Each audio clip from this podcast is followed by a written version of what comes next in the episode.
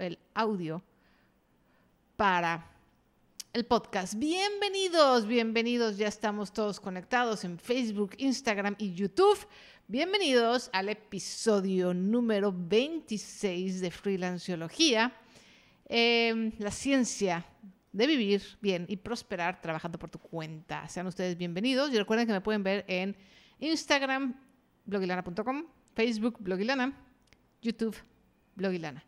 Y ustedes se preguntarán por qué todavía no tengo em, todos estos canales de freelanceología. Bueno, la verdad es que no sé si lo voy a hacer. Está el Instagram de freelanceología, arroba freelanceología, pero por el momento vamos a estar aquí en Blogilana, que es eh, la comunidad más grande.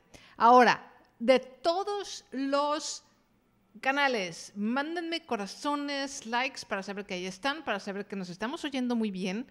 De hecho, espérenme porque acá está. Este es el micrófono de Instagram y lo tenía desconectado. Bueno, no desconectado, pero estaba lejos. Yo creo que ya me oyen mejor en Instagram, ¿cierto? Gracias. Ya saben un poco la dinámica, voy a hablar del tema y al final nos estaremos eh, comunicando para las preguntas, respuestas, etcétera. ¿Ok? Una de las cosas más bonitas de hacer un podcast en vivo es eso, es, es poder tener la interacción y poder preguntarme en vivo. ¿Ok?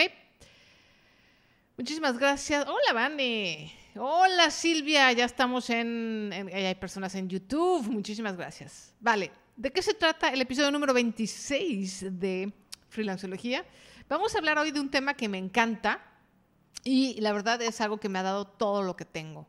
Y es el marketing de contenidos. Yo empecé a hacer marketing de contenidos hace 20, no, 20, no, ese es el episodio. Hace 12 años con blogilana.com. Pero yo no sabía que era marketing de contenido, o sea, yo no sabía que eso era lo que yo estaba haciendo. Yo simplemente empecé a generar contenido y resultó que eso es marketing de contenidos. Y el marketing de contenidos me dio eh, una plataforma enorme, me dio la oportunidad de escribir para importantes revistas como Dinero Inteligente, la revista Expansión.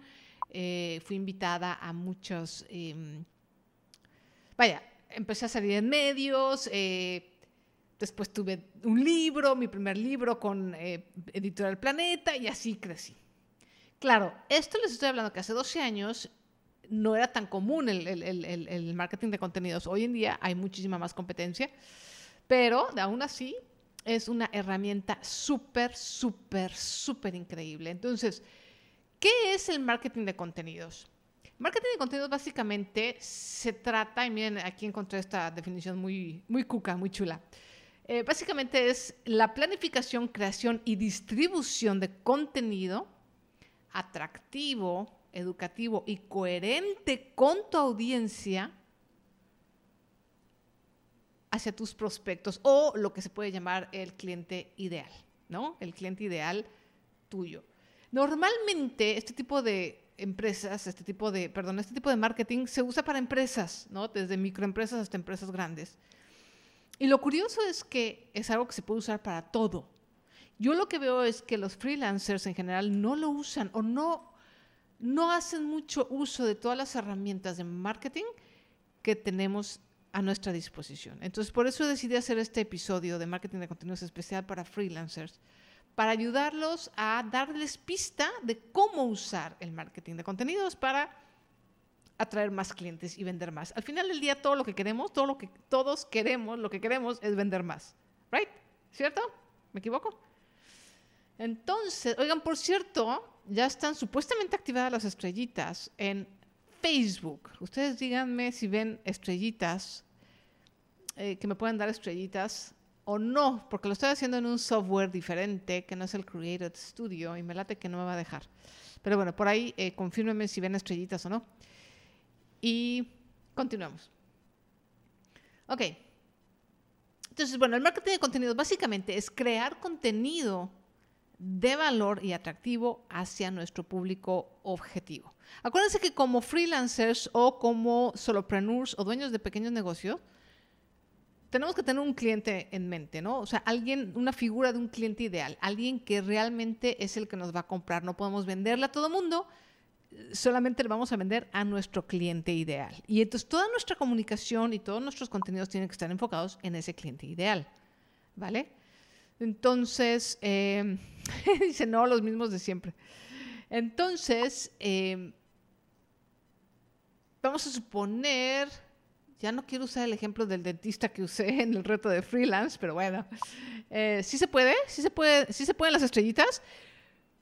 Piquen estrellita, los que van a estrellita, piquen estrellita. Quiero ver cómo es eso. Se supone que por cada estrella ya puedo recibir yo dinero, háganme el favor. háganme ustedes el favor. Vamos a ver, digo. Igual nada más recibo 50 centavos, pero 50 centavos, muy bienvenidos. Quien ve las estrellitas en Facebook, por favor, piquen. Y yo quiero ver qué pasa con las estrellitas. Eh, Beatriz no puede y Caro sí puede ver las estrellitas. Eso está muy interesante, que algunas personas pueden y otras no. Ay, muchas gracias por los corazones en Instagram. Se ven bien bonitos. ¿Saben qué me recuerdan los corazones de Instagram? Me recuerdan a los de Periscope. Yo adoraba Periscope y hace mucho que no entro. Debería de poder hacer esta transmisión también en Periscope, pero bueno. Ok, entonces ya me fui completamente de, ya me, ya me descarrilé completamente. Entonces, eh, tenemos esta figura de nuestro cliente ideal. Si no saben cómo hacer el cliente ideal, está en los podcasts primeros, en... Em, se tiene que comprar primero un paquete. Oh, ok. Bueno, eh, en los primeros podcasts, ahí está el cliente ideal. Si no saben cómo hacerlo, eh, ahí está. Ahora, vayan a ese podcast si no saben cómo hacer tu cliente ideal y regresen. Ahora, ya tenemos esta figura de nuestro cliente ideal, quién es nuestro, eh, nuestro prospecto ideal. Entonces vamos a generar todo el contenido con base a ese prospecto. Vamos a usar el ejemplo que había usado antes del dentista. ¿no? la verdad es que se habla mucho, por ejemplo, de freelance de los diseñadores o de los artistas, pero casi no se habla de los profesionistas, ¿no? de los contadores, de los dentistas, de gente que tiene una profesión pero trabaja por su cuenta. Entonces, vamos a usar el ejemplo del dentista. Entonces, esta persona es dentista. ¿Cómo puede un dentista usar el marketing de contenidos para tener más clientes? Obviamente el marketing de contenidos implica, muchas gracias, un centavo de dólar por cada estrella. Bueno, pues, pues ya lo tengo habilitado. ya, si, si alguien quiere hacer una donación, yo se los voy a agradecer muchísimo. Em, obviamente el marketing de contenidos implica tiempo y esfuerzo. Lo que vamos a hacer es, vamos a ayudarle a nuestros prospectos con información útil en relación a nuestro servicio, producto o servicio que queremos que en un momento dado nuestros prospectos compren. ¿Ok? ¿Cuál es el objetivo realmente? El objetivo, son varios objetivos. Uno, darte a conocer. Ese es el objetivo número uno del marketing de contenidos. El otro es posicionarte como experto. Porque, por ejemplo, dentistas hay muchos. Pero entonces, si eres un dentista que no nada más atiende a los clientes que le pagan, sino que además ayudas y... Les voy a dar un ejemplo. Hay una, que ya la dejé de seguir, hay una eh, cirujana plástica en Nueva York que me encantaba como todo lo que subía en las redes sociales, pues, particularmente en Instagram, yo ahora sigue en Instagram, era muy interesante porque además de que te ponía los antes, los después, te explicaba cómo eran ciertos procesos, ¿no? Cómo era el proceso, por ejemplo, todos los procesos no quirúrgicos eran súper interesantes. Y aunque finalmente yo nunca, o sea, algún día a lo mejor me hago alguna operación, pero no es algo que yo realmente, o sea, yo no soy su cliente objetivo realmente. Aparte, si me opero, jamás voy a ir a Nueva York, o sea, no. Este, era súper interesante y súper entretenido y aprendías un montón, ¿no? Aprendías un montón de los procedimientos, sobre todo los procedimientos no quirúrgicos, que se me hacen a mí una cosa súper interesante. Ay, muchísimas gracias, Erika. Y em, entonces, esta persona, ahorita no me acuerdo de su nombre, fíjense, qué triste, pero bueno, esta doctora eh, generaba este contenido era completamente gratis, obviamente en Instagram, y eso le empezó a dar una posición, un posicionamiento súper, porque yo la seguí, hagan de cuenta que yo la seguí durante un año, un año y medio, y bueno, para el año y medio que después yo la dejé de seguir porque ya me cansó ver tantas cosas de pronto de, de, de, operaciones, sobre todo la, la, parte de las operaciones ya más cruda no me encantaba tanto. Entonces, Pero pasó de ser una doctora que tenía su canal de Instagram, una cirujana plástica, a ser una super celebridad. Y se convirtió en una super celebridad de Instagram. Y obviamente eso se empieza a hacer como, empiezas a crear lo que se llama un momentum, ¿no? O lo que es eh, una inercia en la que tu buen trabajo se empieza a exponer más y como estás más expuesto y tienes más personas que te siguen y conocen tu trabajo, entonces tienes más trabajo y se hace, digamos, un círculo virtuoso. ¿Ok? Entonces, lo mismo puede hacer un dentista o cualquier persona en su trabajo. Digo, igual no llegas a, digo, porque esta mujer, eh, aparte de veras, yo no sé cómo la hacía porque se la pasaba creando contenido eh, muchísimo en, en video a lo mejor no vas a llegar a los niveles de esta chica, pero la idea es que te empieces a posicionar como expertos, empieces a ayudarle a la gente. Por ejemplo, la mayoría de las personas no tienen idea de cómo es un procedimiento dental o no tienen idea de cómo es un procedimiento, perdón, de cirugía plástica y no tienen por qué saberlo. Entonces, en gran medida, tú como experto o como freelance en esa área, una de tus eh, trabajos también es explicarle a la gente cómo funciona, para que cuando lleguen ya contigo ya sean clientes informados, ya sean clientes que ya sepan de qué va la cosa. Eso te ayuda mucho a ti además, porque tú ya es un cliente que ya no tienes tú que estar explicando de cero. Es un cliente ya informado, es un cliente que ya sabe cómo va el procedimiento, es un cliente que ya sabe lo que vale tu trabajo, etc. Otra de las funciones del marketing de contenidos es entretenerlos. Lo que está buscando la gente hoy en día en Internet es entretenimiento. Entonces queremos estar entretenidos. Y si podemos estar entretenidos y además aprender, es un plum plum. Ahora sí que es un win-win. Entonces, entretenerlos un poquito, divertirlos, goes a long way, como se dice en inglés. Eso te va a, dar muchas ventajas. Y bueno, obviamente, otro de los objetivos del marketing de contenidos es integrarlos a tu comunidad y después ofrecerles una solución de paga a lo mejor te compran, a lo mejor no, pero ya son parte de tu comunidad, ya te conocen. Y a lo mejor alguien no te va a, consumir tu producto directamente, pero te puede recomendar o puede unirse al boca en boca. Eso es lo que queremos conseguir con el marketing de contenidos. ¿Alguna duda hasta aquí? Aprovechando que, déjenme ver los comentarios de YouTube que se me escondieron. No ves la opción del celular ah, de las estrellitas. Nada más es en Facebook. Acuérdense que eso nada más es en Facebook. No funciona ni en Instagram ni en YouTube, desafortunadamente. Pero en Instagram y YouTube funciona muy bien que me den like, like, like, like y compartir. Me ayuda muchísimo. Ok, si no hay dudas hasta aquí, lo que podemos hacer es empezar a ver cuáles son los pasos para crear marketing de contenido. Lo primero que vas a hacer, lo primero que nuestro, nuestro dentista va a hacer es definir sus temáticas. ¿De qué va a hablar? ¿De qué puede hablar un dentista? Puede hablar de puntos generales de limpieza dental. ¿Cuáles son las enfermedades más comunes bucales? ¿Cómo la salud bucal influencia en la salud general de la persona? ¿Cuáles son los errores que la gente comete al ir al dentista? Cuáles son las ideas equivocadas que tienen el público general en relación a los tratamientos dentales. Toda esa información nos sirve muchísimo. O sea, la gente que no somos especialistas en, salud bucal dice, oye, está interesante. O cómo me puedo preparar mejor para ir al dentista. ¿Por qué no debes tener miedo a ir al dentista? ¿Cómo evitar tener miedo del dentista? Todo ese tipo de información, la gente va a decir, todos tenemos que ir al dentista en algún momento dado. Entonces, a lo mejor el hecho de que tú des esa información puede hacer la diferencia entre que una persona vaya con el dentista de la esquina o contigo.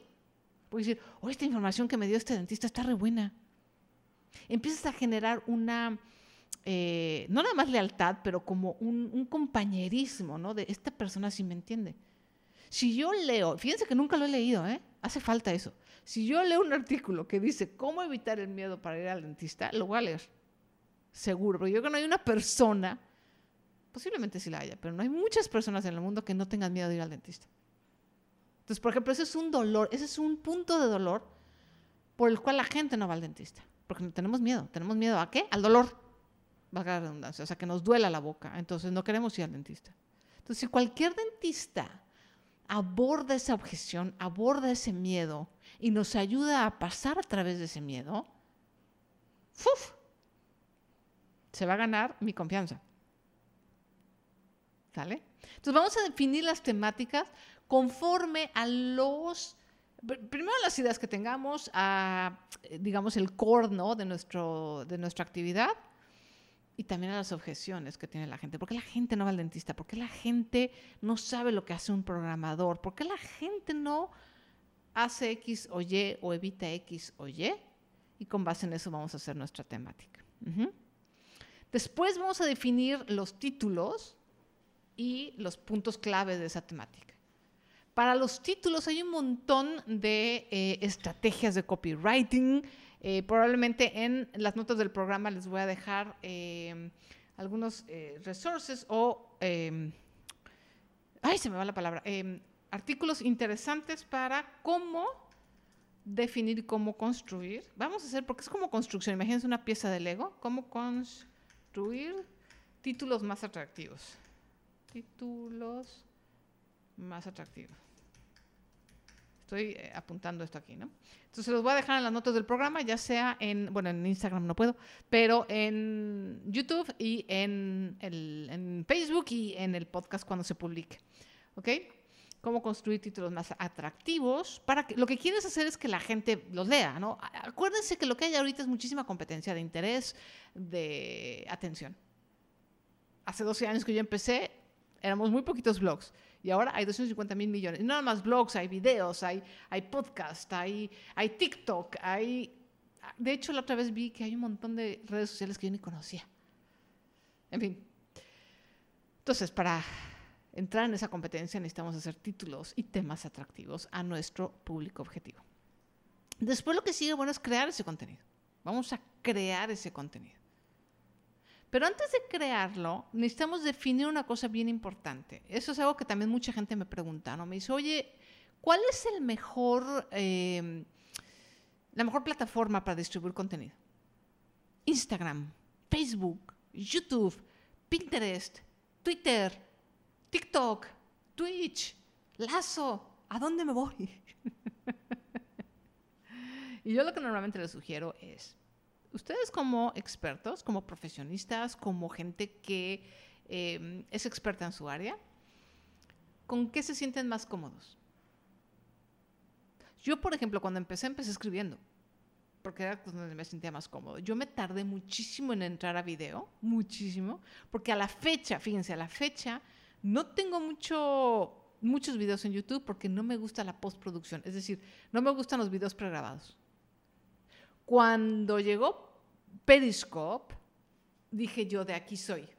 Eso fue lo que me encantó. A mí, como creadora de contenido, lo que me gusta es el en vivo, el video en vivo.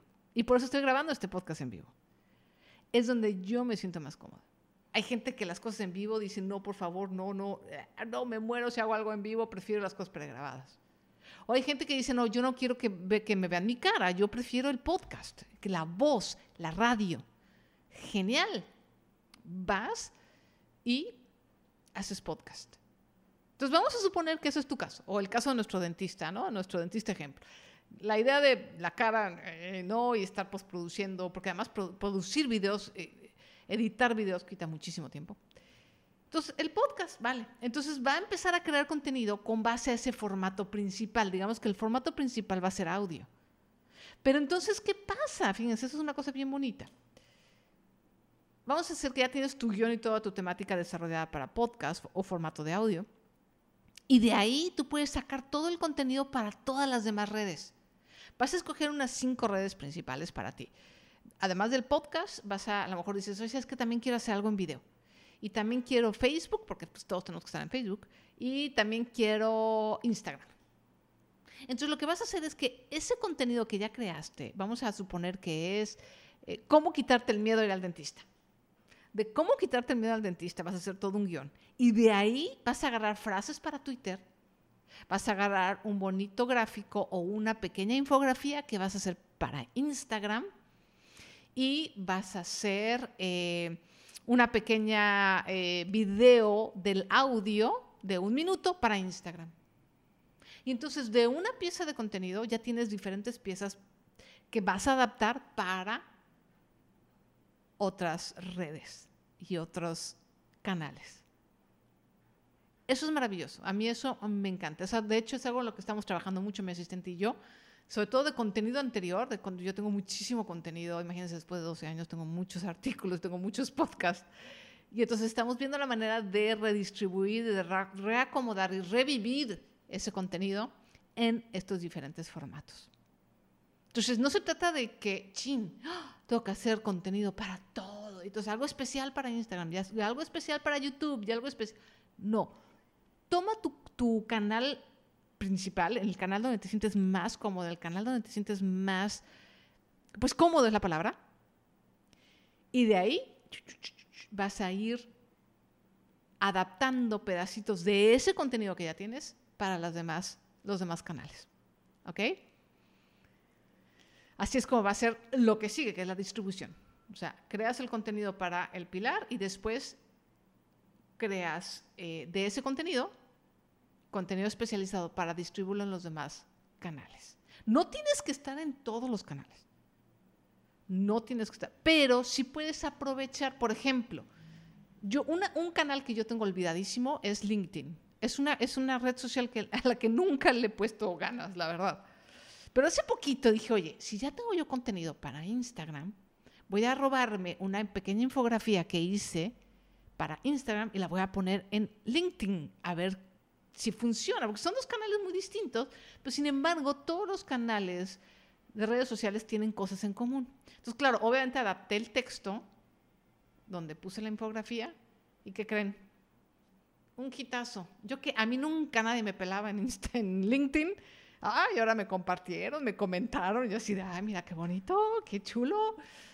Entonces, es también probar, ir probando y ver qué cosas y qué piezas funcionan en cada eh, red social, en cada canal.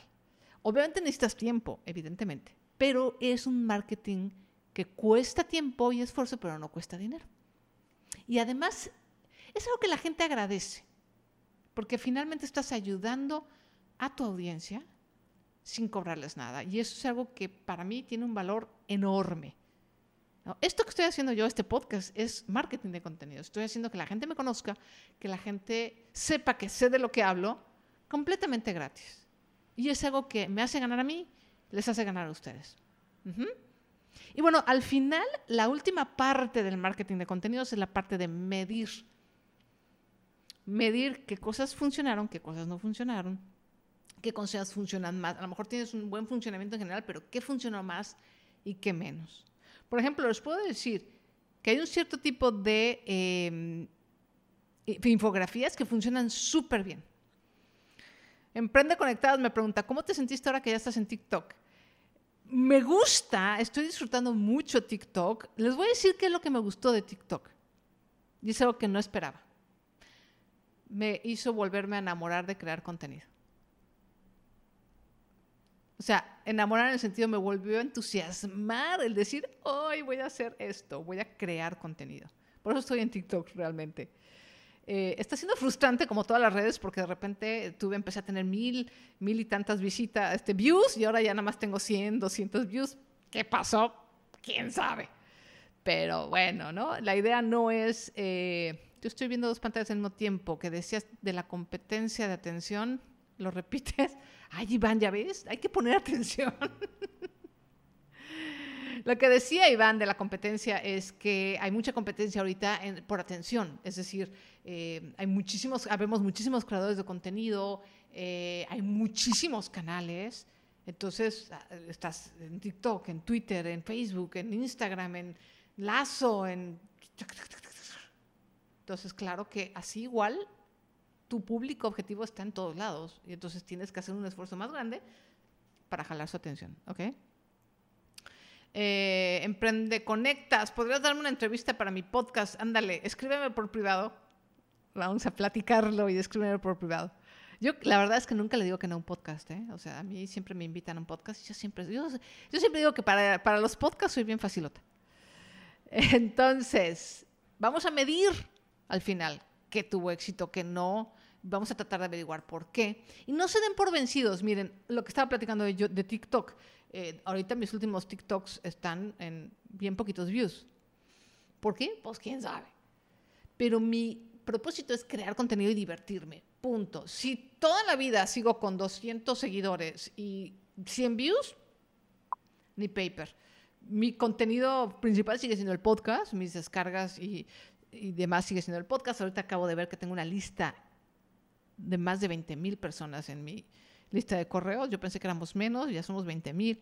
Entonces, digo, yo sigo teniendo mi super comunidad que amo y adoro y respeto y me encanta. Y tengo una comunidad de 30 mil personas en Facebook y tenemos 14 mil en, en, en, Instagram y tenemos 26 mil en Twitter. Y yo con eso soy muy feliz. Si crezco en, en TikTok, genial. Y si no, de todas maneras, la verdad que sí me estoy divirtiendo. Y efectivamente, como dice Gisela, tiene unas herramientas de edición. Yo siempre les he acateado la edición de video porque es híjole, de verdad es bien pesado. Los que, los que sepan de video y los que hayan hecho eh, contenido para video sabrán, eh, no me dejarán mentir, pero TikTok lo está haciendo mucho más sencillo. Entonces, eso también me tiene contenta. Entonces, bueno, chicos, eso, de eso se trata el marketing de contenido. Se trata de generar contenido como este que están escuchando para su público objetivo, para darse a conocer, para jalar eh, posibles clientes, para tener una comunidad, para probar productos, para probar ideas, para probar temas y para, sobre todo, expandir su área de influencia. ¿Ok? Ay, muchas gracias, Jaime. Ese es el tema del día de hoy. Marketing de contenidos. Por favor, avísenme, cuéntenme si lo van a usar, si no lo van a usar, les gusta la idea, no les gusta la idea qué piensan del marketing de contenidos, déjenmelo en los comentarios, eh, tanto en todas las redes donde se va a publicar esto y en eh, ahorita. Está es terrible la edición. sí, es durísimo. A mí me cuesta muchísimo trabajo. Bueno, no es que me cueste trabajo, ¿saben? Es, tiene que ver con afinidades. Yo me acuerdo cuando la primera vez que vi un video de la famosísima Yuya, que es una super, de las primeras super youtubers en, en, en español, lo que más me impresionó es el nivel de edición. O sea, cortaba y cortaba y cortaba y cortaba y cortaba y cortaba y era así de... Ya nada más de verla a mí me mareaba y bueno, ni pensar en la parte de atrás de, estar editando. Entonces es algo con lo que no tengo tanta afinidad, estar editando y cortando me abruma. Prefiero dedicar mi tiempo al contenido, a, los objetivos, a, la carne del contenido, en lugar de estar nada más en la forma, ¿no? Es que es el contenido y la forma. Entonces la edición es la forma y el, contenido es pues el contenido. Entonces a mí me entretiene más el contenido y entonces estar ahí dedicándole al, a la edición, qué flojera. Pero bueno, también lo puedes eh, subcontratar, es una opción. Chicos, ¿alguna pregunta? Vámonos ya rápidamente a la sesión de preguntas y respuestas, ya estamos en, en media hora. Sol me dice, ¿durante cuánto tiempo es conveniente solo brindar información para luego vender? Eso varía muchísimo. Porque es una mezcla, es un poquito una mezcla. O sea, das información, das información y de repente vendes. Y luego sigues dando información, sigues dando información. Generalmente tiene que ser por lo menos el 60%, 70%. Yo te lo voy a poner así. Y vamos, es más, vamos a, voy a escribir aquí esta fórmula. No la tengo así tal cual, pero sería un 60% de información gratuita. Información gratuita. Un 20% de compartir. Info de otros porque eso también te ayuda. O sea, no nada más vas a dar tu propia información, sino vas incluso a, apoyar a otros colegas o gente, por ejemplo, relacionada. Vamos a suponer que eres un dentista y entonces, pero tú no haces eh, eh, endodoncias, por ejemplo. Entonces, a lo mejor vas a compartir información o vas a darle luz a un compañero que es endodoncista. Entonces, vas a ayudar a tus prospectos, vas a ayudar a tu compañero, pero no es realmente directa competencia contigo. Entonces, se hace como una, una bola de nieve bonita, ¿no? Y lo que sigue, 60, 70, 80, el otro 20% de ventas. Puedes cambiar el 60% por el 50% y poner un 30% de ventas, no pasa nada. Es más o menos una idea del porcentaje. Tienes que vender poco. Ahora, ¿cuál es el secreto para vender? Y esto lo dice mucho eh, de todos los marqueteros, empezando por Vilma Núñez y los marqueteros eh, como em, eh, Digital Marketer y toda esta gente. Tu contenido gratuito tiene que estar directamente relacionado con, tu, con tus productos. Entonces, por ejemplo, si tú tienes un servicio dental estético, o sea, tienes, te especializas en ayudarle a la gente a verse bien, no nada más a que esté sano, sino estética, tus contenidos gratuitos tienen que ir sesgados hacia la parte de la estética. Porque entonces va a ser más fácil que la gente compre. Por ejemplo, conmigo, cuando hablo de deuda y de cómo salir de deudas y demás, estoy, bueno, ahora ya, pero antes era nada más sacar de deudas y por saber de tantas personas que estaban en deudas, entonces creé Acaba con tu deuda. Y ahora cada vez que hago un contenido relacionado con deudas, trato de llevarlos hacia allá. Entonces, te, doy una lista de cosas que puedes hacer completamente gratis. Ah, pero si quieres más a fondo, aquí está este curso. ¿Ok? No se trata de engañar a la gente ni manipularla, simplemente es, te doy esta información completamente gratis, pero si quieres profundizar o si quieres algo más estructurado, aquí está este curso. Diana me dice, sus comentarios son muy útiles, hasta lo estoy apuntando. Eso. es un poco la idea, sí. Es, la idea es darles consejos prácticos y cosas que realmente funcionen. Eso siempre ha sido, todas mis clases, todos mis webinars, todas mis podcasts, mis masterclasses, mis cursos de paga son así. O sea, la idea es que pongas, o sea, no nada más, la motivación está padre y también me encanta y también hablo de motivación y mentalidad, pero me enfoco mucho en cosas prácticas. Muchísimas gracias, Diana. Carlos dice, TikTok me gusta, hay muy buen contenido, no solo bromas y comedia. De verdad es interesante. El problema es que sigo prefiriendo Facebook e Instagram.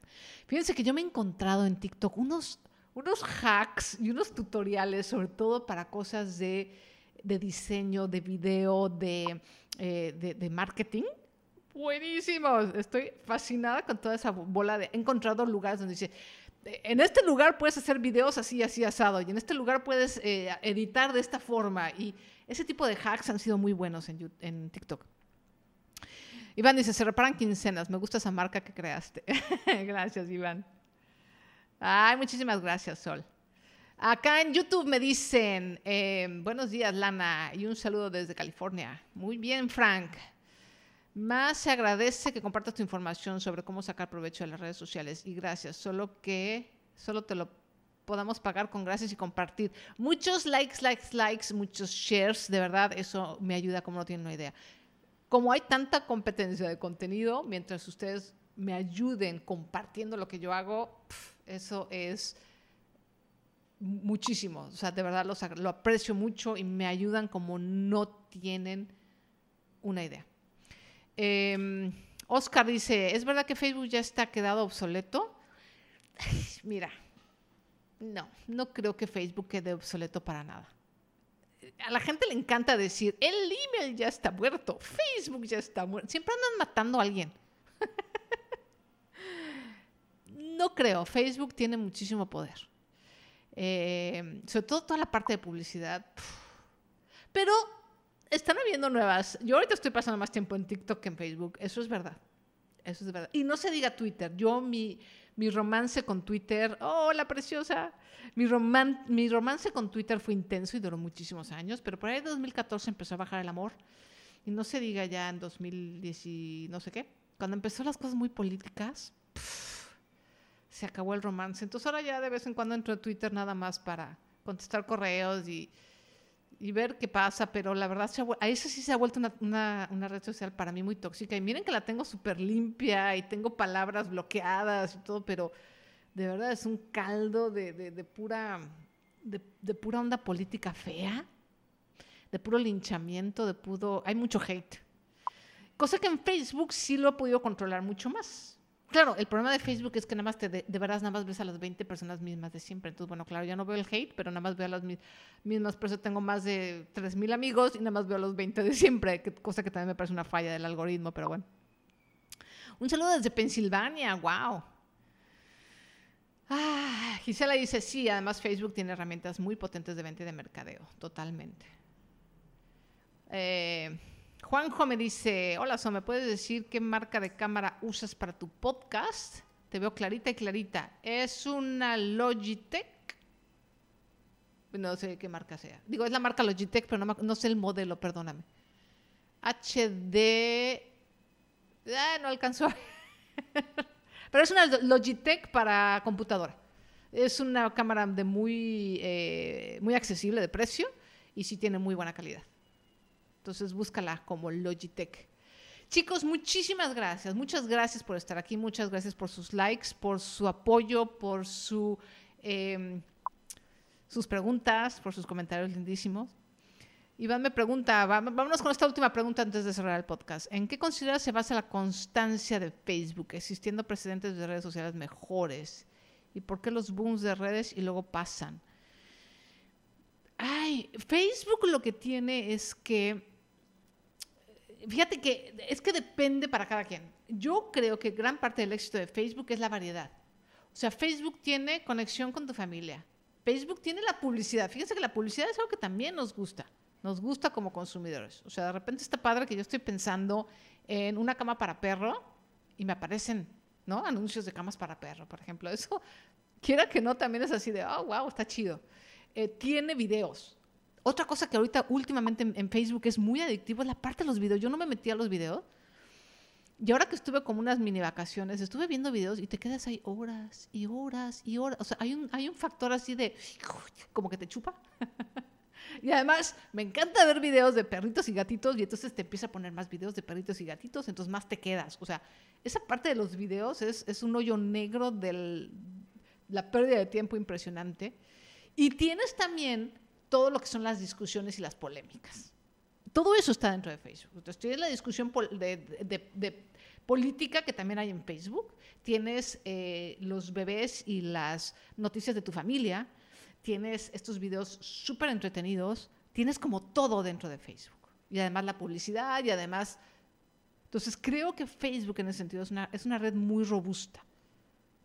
Cosa que, por ejemplo, no tiene TikTok. O sea, TikTok es muy entretenido y también es un hoyo negro de la pérdida de tiempo, pero no hay espacio para la polémica, por ejemplo. No hay espacio para el drama, cosa que también tiene YouTube.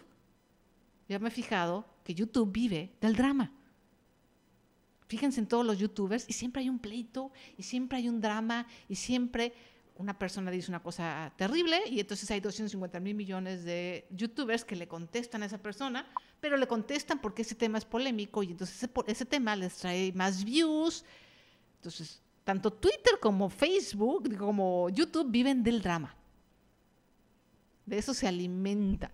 Entonces, pues depende mucho de ¿Qué tantas cosas puedes hacer dentro de una red social?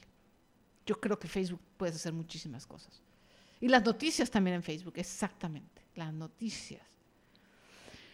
Muchísimas gracias, chicos. Ya me voy porque podría estar aquí platicando hasta las 3 de la tarde y pues no se trata de eso. Les agradezco muchísimo. Este fue el episodio número 26 de Freelanceología. Por favor, me pueden escuchar tanto en Spotify como en Apple Podcast. También creo que estoy en Spreaker y no sé si ya estoy en iVoox, espero estar pronto en iVoox o en todas las reproductores de, de podcast. Pueden ver el video en YouTube, en Facebook y en Instagram. Muchísimas gracias. Me voy a despedir primero de Facebook. Muchísimas gracias por haberme acompañado. Nos vemos la próxima semana. Aquí los espero.